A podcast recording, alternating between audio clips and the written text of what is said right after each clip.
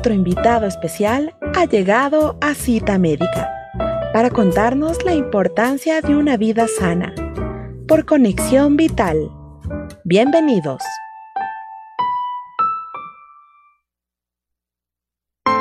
Estás escuchando Cita Médica.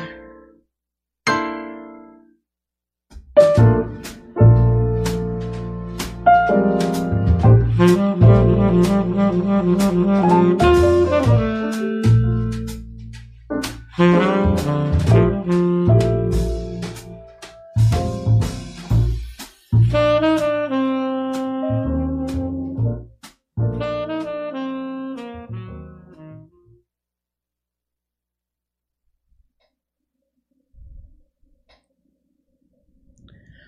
Buenos días y bienvenidos a un nuevo programa de Cita Médica. Este espacio de salud es su radio Conexión Vital, la radio del Hospital de Especialidades de Eugenio Espejo. Es un gusto volvernos a encontrar en este espacio para poder hablar de un tema importante. Precisamente el día de hoy, 24 de marzo, se conmemora el Día Mundial de la Tuberculosis y es una fecha importante para concientizar a la población sobre todas las devastadoras consecuencias que tiene, tanto en el ámbito sanitario, social, económico y por supuesto para intensificar los esfuerzos para acabar con esta epidemia mundial. La tuberculosis sigue siendo una de las enfermedades infecciosas más mortales en el mundo. Cada día en el mundo más de 4.000 personas pierden la vida a causa de la tuberculosis y cerca de 30.000 enferman de esta enfermedad, que sí es prevenible y puede ser tratable y curable. Precisamente por la importancia de este tema, el día de hoy hemos convocado la participación del doctor Carlos Rosero. Él es el responsable del servicio de neumología de nuestra Casa de Salud, con quien vamos a compartir al respecto de este importante tema, la tuberculosis. Doctor Rosero, bienvenido a Cita Médica. Eh, buenos días, muchas gracias por la invitación. Sí, realmente 24 de marzo es el Día Mundial de la Tuberculosis y eh, a pesar de que todavía no pasamos eh, la pandemia de COVID, podríamos decir que estas dos pandemias se juntaron, la pandemia más nueva y la más antigua, y tenemos un, un, efecto bastante significativo e importante en lo que es el control de la tuberculosis a nivel mundial. Doctor, y es importante partir del conocimiento de qué se trata esta enfermedad, qué es la tuberculosis, cómo podemos identificarla. A nivel médico, la tuberculosis es una enfermedad infecto contagiosa y tendríamos que partir desde cómo se contagia un paciente. Se contagia un paciente hablando con un paciente enfermo, eh, besándose con un paciente enfermo. Eh, cuando un paciente enfermo estornuda o tose cerca de otro paciente que no, no esté enfermo, se contagia. Sin embargo, eh, debemos tomar en cuenta también que no todos los que se, se infectan llegan a ser enfermedad. Solamente el 5%, máximo el 10% de todos los que se exponen llegan a ser enfermedad y el resto, el 90% o el 95%, en toda su vida no desarrollan tuberculosis. Entonces, el problema es el tiempo muy largo que tienen eh, los pacientes infectados para eh, desarrollar síntomas. En definitiva, es una enfermedad causada por una micobacteria. Una micobacteria es una bacteria eh, que parece un hongo que filogenéticamente no es, entonces se le, se le clasifica en las micobacterias. Hay ciento 15 o más micobacterias, pero es justamente micobacterio o complex micobacterium tuberculosis el que causa más problemas en inmunocompetentes que algún momento de su vida son inmunodeprimidos o por algún, alguna cosa o alguna enfermedad eh, su sistema inmune se ve alterado.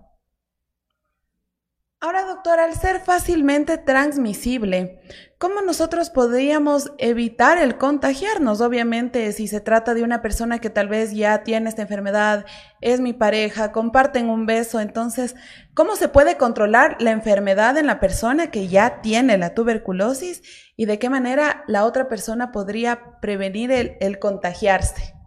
Eh, realmente si fuera tan sencillo así ya hubiéramos acabado con la pandemia hace mucho tiempo. El problema de los pacientes que pueden contaminar tuberculosis o pueden infectar tuberculosis es que sus síntomas se, se, presentan tardíamente, se demora mucho tiempo en presentar los síntomas. Mismo un paciente enfermo puede cursar con febrícula que no se da cuenta y tener vaciloscopías positivas y poder contaminarle a otra, a otra persona. Eh, como les había comentado, no todos los pacientes que se exponen se infectan y no todos los pacientes que se infectan desarrollan enfermedad. El problema de no poder cortar la cadena epidemiológica de la transmisión de tuberculosis es que las sintomatologías se presentan tan tardíamente que no se podría saber en el espectro cuántos pacientes infectó realmente un paciente con baciloscopía positiva.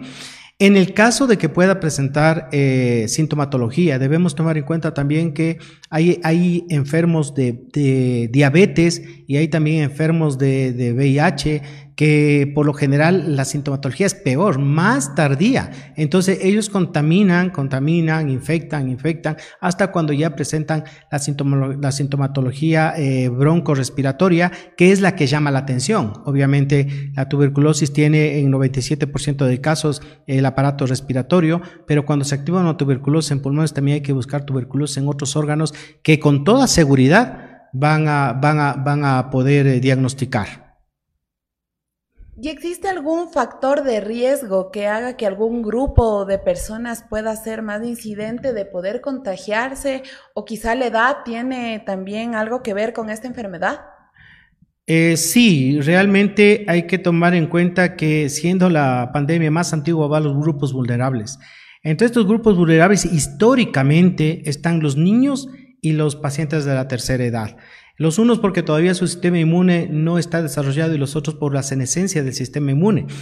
Sin embargo, eh, ahora se ven otros grupos de, riesgo, como son los que utilizan TNFs biológicos, aquellos que tienen diabetes, los pacientes que desde el 82 para acá se presenta como una nueva pandemia, los pacientes con VIH, aquellos pacientes que tienen insuficiencia renal o fueron trasplantados renal, aquellos que tienen cáncer y patologías degenerativas pulmonares como eh, la EPOC, la fibrosis pulmonar o fibrosis quística también, que son los grupos vulnerables. Eh, hay que recordar en este punto de grupos vulnerables que tenemos dos tipos de pacientes. Aquel paciente que se infecta y es reservorio y en el transcurso de, su vida puede desarrollar la enfermedad y aquel paciente que puede desarrollar la enfermedad eh, en poco tiempo. Entonces, en ese sentido, no se puede cortar eh, en forma veraz la cadena epidemiológica de tuberculosis ni de transmisión, ni todavía no tenemos un instrumento real que nos diga aquellos que se infectaron, o sea, por ejemplo, los niños que, que se infectaron de TB, ¿cuántos de estos niños infectados van a desarrollar tuberculosis en el transcurso de toda su vida? Cuando tengamos ese instrumento de diagnóstico, ahí sí podríamos decir que vamos a dar fin a la pandemia más antigua del mundo, que sería la tuberculosis. Pero todavía no tenemos ese, ese medio diagnóstico, esa herramienta para determinar que un paciente que se expuso a tuberculosis eh, va a desarrollar enfermedad. Y mismo que lo tuviéramos, todavía deberíamos esperar la erradicación de la misma porque estamos en un país como el nuestro, endémico, en el cual usted no sabe quién tiene tuberculosis, si bien es cierto, puede tomar tratamiento, puede curarse, pero puede volver a infectarse o reinfectarse en este caso. Doctor, tenemos una pregunta que nos envían vía WhatsApp. ¿Es posible que la tuberculosis sea hereditaria? Eh, no, hereditaria no. Si hablamos en forma muy objetiva, las, las enfermedades hereditarias ligadas a, los cromosomas, ligadas a los genes, no tienen nada que ver con la tuberculosis. Hay una forma de transmisión de la tuberculosis, que es la tuberculosis, la transmisión vertical. No se debe confundir una herencia con una transmisión. La transmisión vertical en, ese, en, un tipo de pacientes muy específicos como las embarazadas, que también es otro grupo de riesgo, puede desarrollar tuberculosis miliar. Y en el momento del, del, parto, así como también puede infectarse eh, en el momento del parto una persona, una, una eh, mujer embarazada a su hijo le puede pasar el VIH en el momento de parto, también puede pasarse tuberculosis, pero es muy poco el porcentaje de transmisión vertical. el mayor porcentaje que hemos visto es de aquellas pacientes que tienen BK positivo, no les testan el BK positivo y tienen sus hijos y les dan de lactar. Entonces siempre están mirándoles de frente, arrullándoles, hablándoles, cantándoles, besándoles y también tosiéndoles. Esa es la mayor cantidad de pacientes eh, niños que se infectan eh, de tuberculosis Debemos recordar también que tenemos la vacuna de tuberculosis. Si bien es cierto, a nivel mundial no tenemos ningún impacto para detener la pandemia con la vacuna, pero sí tenemos el, por lo menos el 50% de los que desarrollan tuberculosis meningia y miliar que no la desarrollen y no dejen esas secuelas tan graves que deja la tuberculosis. Pero por ningún caso se puede aceptar que la tuberculosis es hereditaria. Muchas gracias, doctor, por esta respuesta que se da a las inquietudes que nos van enviando a través de nuestra línea de WhatsApp al 097 97 22 45 9. Ahora, es importante, usted lo había mencionado, quizá los síntomas no se van presentando de, de forma inmediata y ya tal vez es muy tardío el momento en el que ya se detecta. ¿Cómo se puede diagnosticar a un paciente que efectivamente tiene tuberculosis? Bueno, tenemos varias herramientas que nos eh, dan el, valor predictivo de que tengan tuberculosis. Es decir, una posibilidad sumada a otra nos da una probabilidad. Y lo único que sí nos dice que tiene tuberculosis es mirar el vacilo y mismo mirando el vacilo tenemos que tener el cultivo. Y ese cultivo testado y secuenciado de, que nos diga que es tuberculosis, estamos totalmente que es tuberculosis. Pero en países como el nuestro nosotros podemos asumir que más del 90% o 95% de casos son tuberculosis. Los síntomas, como habíamos dicho, son eh, muy, se presentan muy tardíamente, pero cuando tienen tres o cuatro síntomas, podríamos decir que tiene que descartarse primeramente tuberculosis. La primera es una fiebre en la tarde, siempre se presenta fiebre en la tarde 38, 37,5, 37,6, perdón, una febrícula 38, 38,5, 39, solo en las tardes se presenta la fiebre. Luego en las noches moja la pijama. O sea, ¿qué enfermedad que no sea sistémica te moja la pijama? Y la otra, que comiences a bajar de peso comiendo bien. Comienza a bajar de peso, como también los síndromes de consumo que también pueden verse en VIH y también se pueden ver en cáncer. Pero estamos hablando de personas relativamente jóvenes que no tienen por qué presentar esas, esas patologías. Y por último, es esta tos, estos síntomas respiratorios con eliminación de flema y esta flema que sea con sangre. Entonces, el que tiene estas cuatro, estos cuatro eh, síntomas clínicos, hay que descartarles de entrada tuberculosis. Y mismo si tenemos otra herramienta como es una placa de tórax, una RX de tórax, que presenta una caverna sumada a las dos, no quiero decir que la caverna es diagnóstico directo de tuberculosis activa. Puede ser una tuberculosis pasada, puede ser otra enfermedad, pero sumada a las dos nos, da, nos pondera más el posiblemente que tengamos una tuberculosis presente. Y la otra, la razón epidemiológica. Si es que tiene contacto con alguien que tenga tuberculosis, entonces ya tenemos tres elementos diagnósticos que nos pueden ayudar muchísimo a discernir muchas otras patologías. ¿Y con cuál te quedas con dos. Y de estas, la más endémica, digamos, endémica y de mayor eh, eh, frecuencia en el país es tuberculosis. Hacemos una vaciloscopía, y la vaciloscopía te sale positiva. Tenemos una muy buena herramienta actualmente que es el GeneSPER, la secuenciación de muy pocos vacilos. Puede salir una vaciloscopía negativa, pero el gene es per positivo y te da el diagnóstico de tuberculosis. Y este diagnóstico nos determina a comenzar a tratar y romper la cadena epidemiológica del contagio de TB. Y ahora, a los familiares hay que hacerles un seguimiento. Aquellos que tienen síntomas, descartar tuberculosis. Si, tiene, si tienen niños menores de 5 años y es una tuberculosis sensible, pues hay que darle profilaxis. Y si es una tuberculosis resistente, hay que descartar o confirmar que tenga tuberculosis resistente y también darle profilaxis, porque ese es el target en el cual debemos actuar ahora, es decir, en el reservorio. Mientras no tengamos una herramienta que nos diga cuáles son reservorio y van a desarrollar enfermedad, todavía no podemos dar eh, un paso más adelante de la erradicación de tuberculosis. No lo estamos hablando en el país, estamos hablando en el mundo, porque recordemos que la Organización Mundial de la Salud, la Panamericana de la Salud, la Europea de la Salud, tienen guías que concuerdan siempre concuerdan en tratamiento, siempre concuerdan en diagnóstico y bueno, las, las presentaciones eh, epidemiológicas y, fraccionarias, si usted quiere decirle, eh, son diferentes en cada país. Eh, hay países que tienen menos tuberculosis, hay países que tienen mucha tuberculosis y hay países como el nuestro que también tenemos tuberculosis, pero no estamos totalmente infestados o por lo menos todavía no lo podemos determinar a pesar de que hemos mejorado el diagnóstico de, de tuberculosis. Y que se entienda bien, hacer más diagnóstico no es estar más infectado. Hacer más, diagnóstico es, es tener mayor calidad en servicios de salud. Y de hecho también el poder diagnosticar en una persona, como usted ya lo ha mencionado, nos ayuda también para vigilar dentro de su entorno más cercano. Ahora, doctor, estamos todavía dentro de una pandemia con el COVID-19 y sin duda esto ha acelerado al mundo, ha acelerado a la salud. ¿Qué ha pasado con respecto de la tuberculosis dentro de esta etapa del COVID? ¿Cómo están los pacientes en el caso de nosotros? ¿O qué análisis se puede dar en relación a la tuberculosis con la pandemia? Tenemos tres escenarios. Ahí sí tenemos tres escenarios y podríamos resumirlo en uno que es el confinamiento.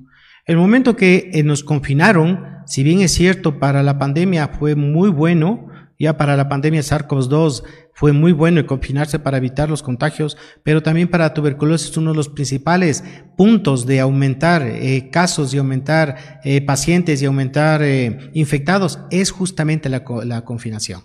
Entonces, por un lado estamos tratando una pandemia y por otro lado, con mucha seguridad se está aumentando otra pandemia. De hecho, a nivel mundial, a nivel mundial, los, los, los artículos que saca la Organización Mundial Europea de la Salud han determinado que en el, en el año de mayor punto pico de pandemia se olvidaron todo lo que, lo que es el resto. Se olvidaron vacunas, se olvidaron programas de tuberculosis. Todos los que hacíamos tuberculosis pasamos a ser parte de COVID. Nos olvidamos de tuberculosis de tal forma que comenzamos a diagnosticar nuevamente muy tardía y todo era COVID. Y luego, luego, cuando comenzamos ya a retomar nuevamente estos, estas, estos programas, entonces se vio que también era COVID y otros, tu COVID y H1N1, COVID y H3N2, tu COVID y tuberculosis. Nosotros somos uno de los hospitales, si no el primer hospital aquí en el país, que eh, dimos eh, el, no la alerta, no la alarma, sino el, el presentar el primer paciente infectado de COVID con tuberculosis y tuberculosis resistente. Entonces, si era una catástrofe y sí eh, eh, nos, nos, avisar, nos avisaron a nivel mundial que iba a pasar esto, entonces se tenía que, actualmente se tiene que ahondar más esfuerzos con respecto al diagnóstico. De hecho, estamos diagnosticando más. En una familia donde solo había un, un paciente tuberculoso, ahora hay tres. En una familia que no había pacientes tuberculosos, ya, ya hay uno. Entonces, como digo, no es cuestión de que hemos, eh, hemos, hemos eh, con, eh, con, el confinamiento, hemos disminuido el, el eh, el número de casos de TB, más bien se ha aumentado el número de casos de tuberculosis. Y como sabemos, tuberculosis, bueno, se va a quedar con nosotros bastante tiempo. Esperamos que COVID no, pero tuberculosis va a seguir y estamos aumentando el tipo de diagnóstico y lamentablemente, y ahí sí tenemos que ser muy claros, se está, se está aumentando el diagnóstico de tuberculosis resistente. Eh, tuberculosis resistente es otro cantar ¿ya? Y también el hacinamiento. Estamos aumentando tuberculosis no solamente en las familias que tienen libertad, sino también un grupo, otro grupo vulnerable, sino que son, son los librados de, los eh, privados de, de la libertad. Es un grupo bastante vulnerable que es un target, pero muy alto para tener tuberculosis y no solamente tuberculosis sensible, sino resistente.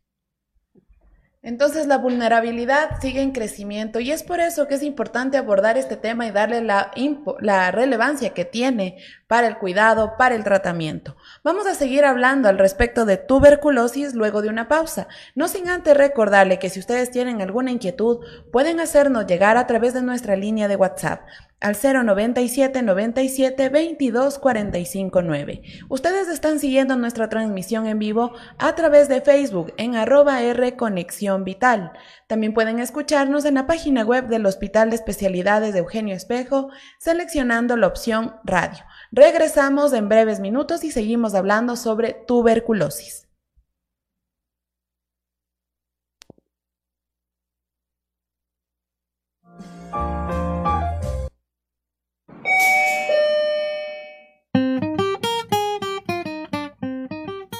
regresamos con más de cita médica después de estos anuncios por Conexión Vital.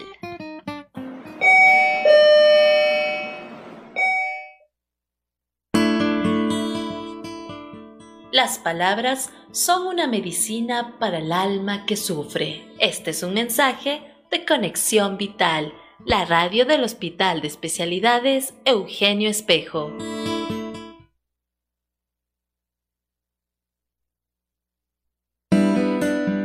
La vida es muy simple, pero insistimos en hacerla complicada. Cita de Confucio. Y sigue en compañía de Conexión Vital, la radio del Hospital de Especialidades Eugenio Espejo.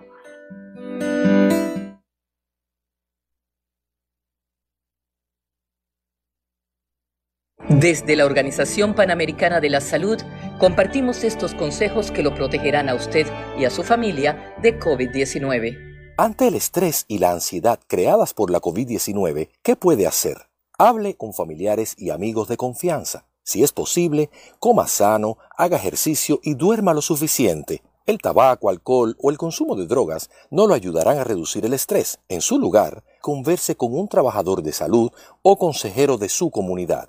Limite el tiempo que usted y su familia ven y escuchan noticias perturbadoras. Intente poner en práctica las habilidades que en el pasado le ayudaron a manejar situaciones difíciles. Busque información actualizada y confiable. Esto le ayudará a tomar buenas decisiones frente a cualquier riesgo. Para más información, visite www.paho.org barra coronavirus. La Organización Panamericana de la Salud, protegiendo la salud de las Américas. Usted está escuchando Conexión Vital, la primera radio hospitalaria del país.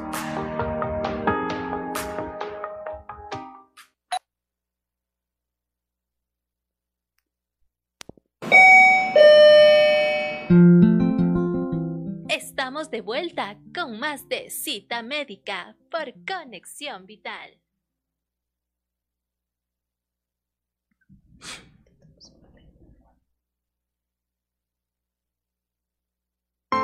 Estás escuchando Cita Médica.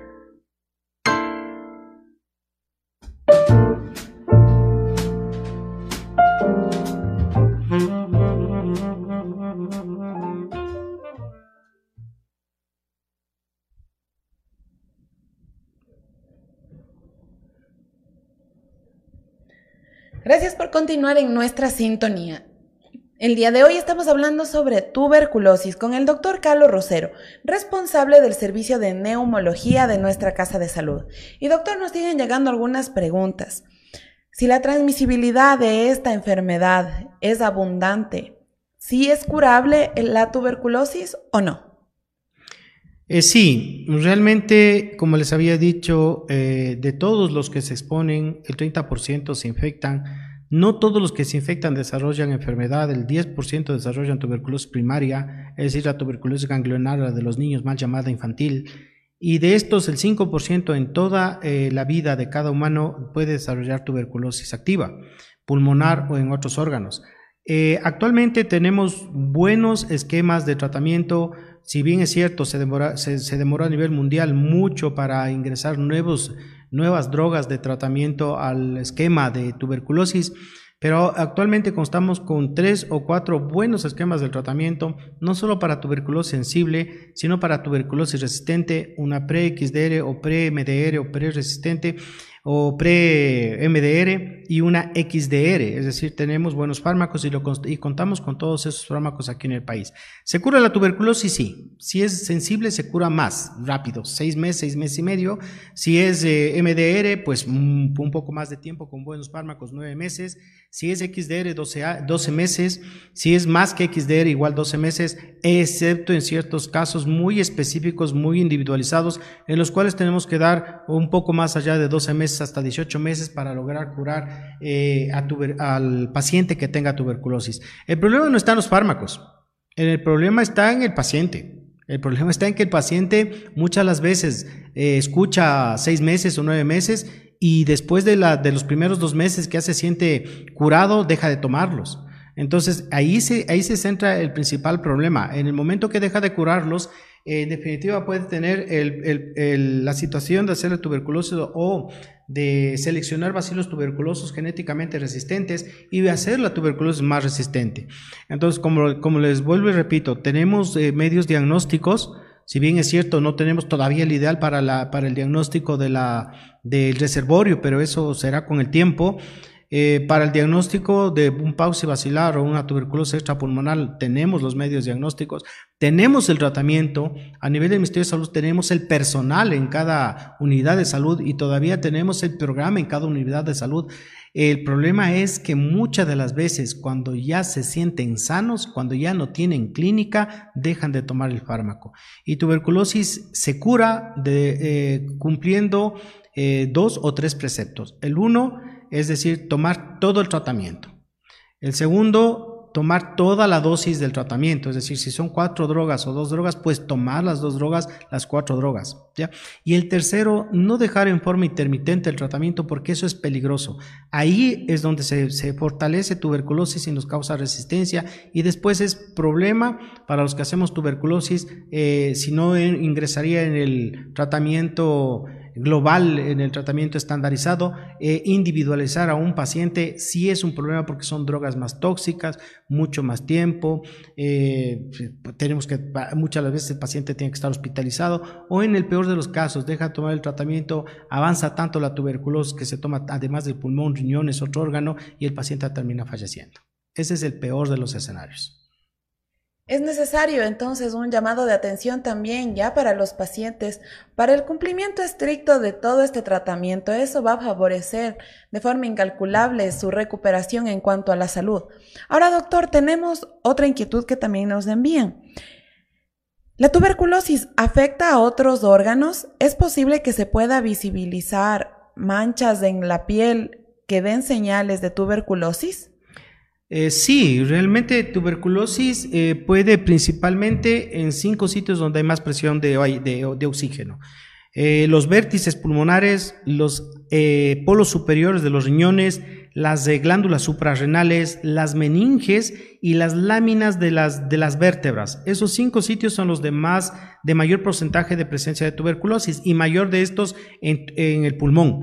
Sin embargo, cualquier órgano es susceptible de sufrir en cualquier momento una infección y enfermedad tuberculosa. En la piel, tuberculosis tenemos 14 presentaciones de tuberculosis. Entonces en piel hay que estudiar muy bien una mancha, una escrófula, una, una lesión que no se cura, muchas lesiones que aparecen en, todo el organismo, en el dorso, en los miembros, en los miembros superiores, inferiores, en los sitios donde están, están en contacto con la luz solar, si esta se pigmenta, no se pigmenta, y no solamente por tuberculosis, porque recordemos que en piel también tenemos otras micobacteriosis, el complejo avium fortuitum, tenemos el complejo avium intracelulare, tenemos la lepra, que también, y en la costa tenemos úlceras causadas por leishmania. Entonces también hay que, por ejemplo, se me ocurre, hay un paciente que tiene en la costa una úlcera que posiblemente sea leishmaniosa, de, leishmania, le hacen el estudio, no es leishmania y es tuberculosis. Entonces, hay que ver que también se presenta como el eritema endurado de Bacín. Es un eritema que, se presenta en muchos pacientes que tienen alergias, que pueden tener eh, atopía o pueden tener dermatitis atópica, pero también hay que descartar tuberculosis. Vuelvo y repito, en piel son las mayor cantidad de, presentas, de presentaciones de tuberculosis porque son 14. Bueno, pues el segundo órgano que hace caverna es el riñón y ahí puede encontrarse en cualquier lado, tuberculosis intestinal, tuberculosis suprarrenal, en retroocular, eh, eh, en la cámara anterior del ojo, tuberculosis en la piel, tuberculosis en una lesión que, que de pronto eh, una fractura que no se está curando, podemos tener no solamente tuberculosis, sino otro micobacterio. Y también debemos recordar que también hay tratamiento para los otros micobacterios.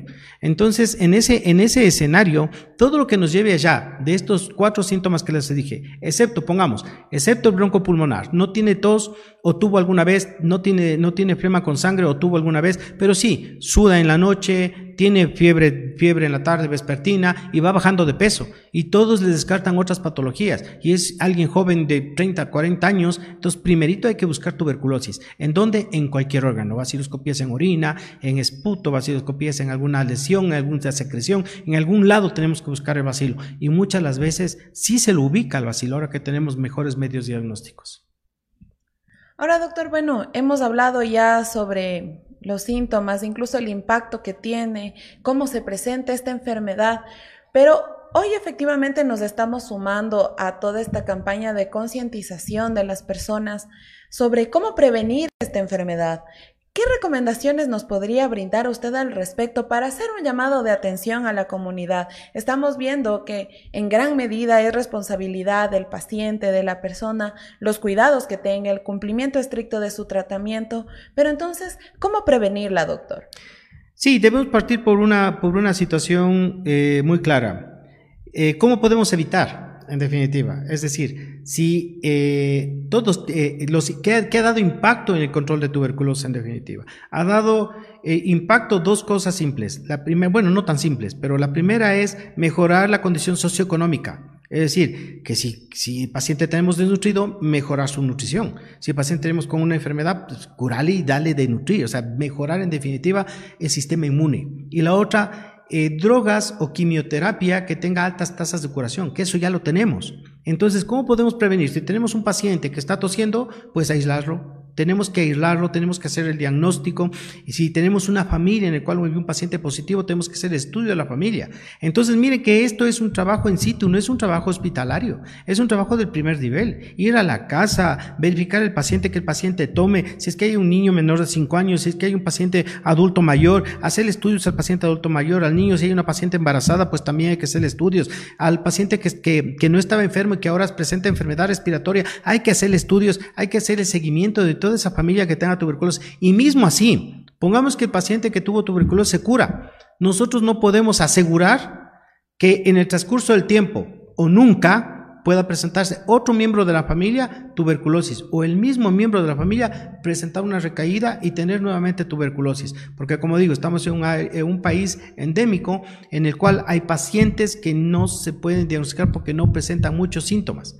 Paciente que está en el target siempre que hay que verlo es aquel paciente que ha tosido por 15 días en forma secuencial y ya recibió tratamiento, antibiótico para vía respiratoria alta, recibió eh, antihistamínicos, recibió tratamiento de sinusitis, recibió tratamiento para faringitis y sigue tosiendo. Entonces, a este paciente que supera los 15 días, siempre hay que hacerle un estudio de baciloscopía. Pacientes que ingresan a hospitalización con neumonía o, una lesión pulmonar media rara entre intersticio y bronquio, siempre hay que hacer el diagnóstico de tuberculosis. Aquel paciente que no se ha descartado todo y tiene insuficiencia renal y se le ha descartado todo, autoinmune se ha descartado, hipertensión se descarta todo, entonces con mucha seguridad ese riñón fue topado por tuberculosis y lo hemos visto. Pacientes que han sido trasplantados el riñón ha presentado tuberculosis al hacerle el, histopatológico, el riñón que perdió. Vea, pacientes que están bien y comienzan a tener alteraciones oculares o meningias, hay que descartar tuberculosis. Entonces, siempre hay que pensar en tuberculosis como una posibilidad de, infección. Y de hecho, nosotros en el protocolo de, todo el hospital Eugenio Espejo, paciente que ingresa grave tiene que entrar a descarte de tuberculosis, sea meningitis, sea pulmonar, sea cirugía, sea de todo. Es decir, a, la vez que va entrando para descartar COVID, va entrando para descartarse tuberculosis. Y así hemos logrado ubicar a pacientes que son totalmente asintomáticos y son tuberculosis positivos. Y hemos logrado eh, dar nuestro grano de arena a la, a la, al, primario de salud para poder detener esta patología. Porque recordemos, acá nosotros debemos recibir como tercer nivel o como segundo nivel tuberculosis realmente graves tuberculosis complicadas, tuberculosis MDR, inicios de tratamiento, RAM muy graves, RAM leves, eh, eh, quitarle un fármaco, ponerle otro, tratar de que no tenga RAM, sacarle bien al paciente. Eso es lo de tercer nivel. Pero el inicio de tratamiento, que es el 95%, está en primer nivel. Es decir, nosotros hacemos muy poco en tercer nivel. Sin embargo, tenemos muchos pacientes ahora con estas patologías. Pacientes que tienen tuberculosis y también tiene debut de diabetes. Entonces, en, nuestro, en, nuestro, en nuestra guía práctica a nivel nacional ya mucho tiempo se determinó que aquel paciente que tiene diabetes se le teste VIH y tuberculosis. Aquel paciente que tiene VIH eh, se le teste tuberculosis y diabetes. Y aquel paciente que tiene tuberculosis se le descarte VIH eh, y también se le descarte diabetes. Es decir, que es una muy buena práctica de salud porque ese es el target en el cual vamos a tener problemas posteriores.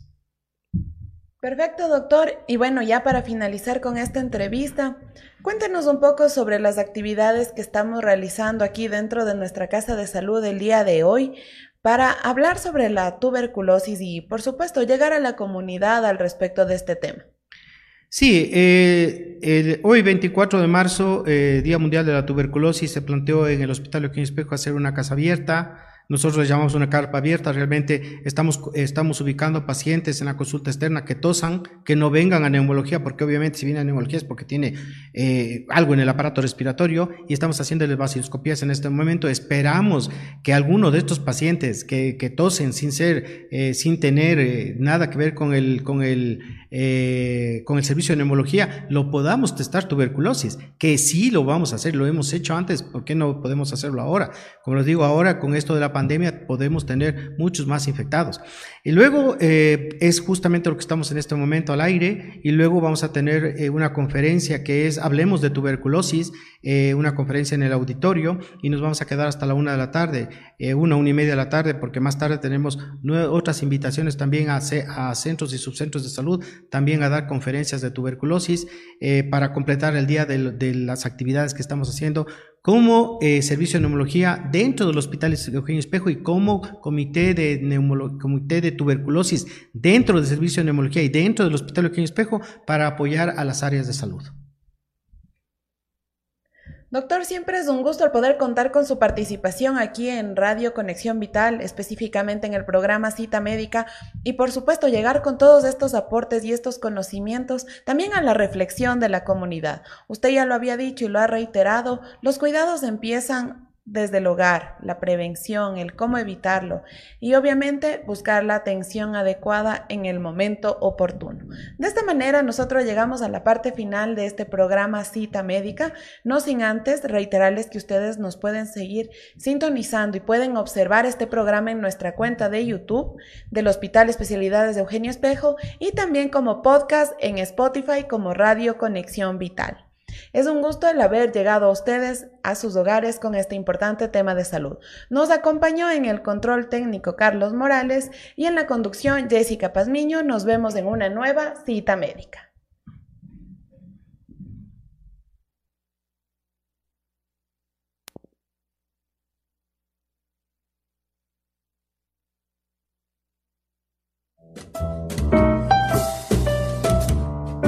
Hemos llegado a la parte final de Cita Médica con otro invitado especial.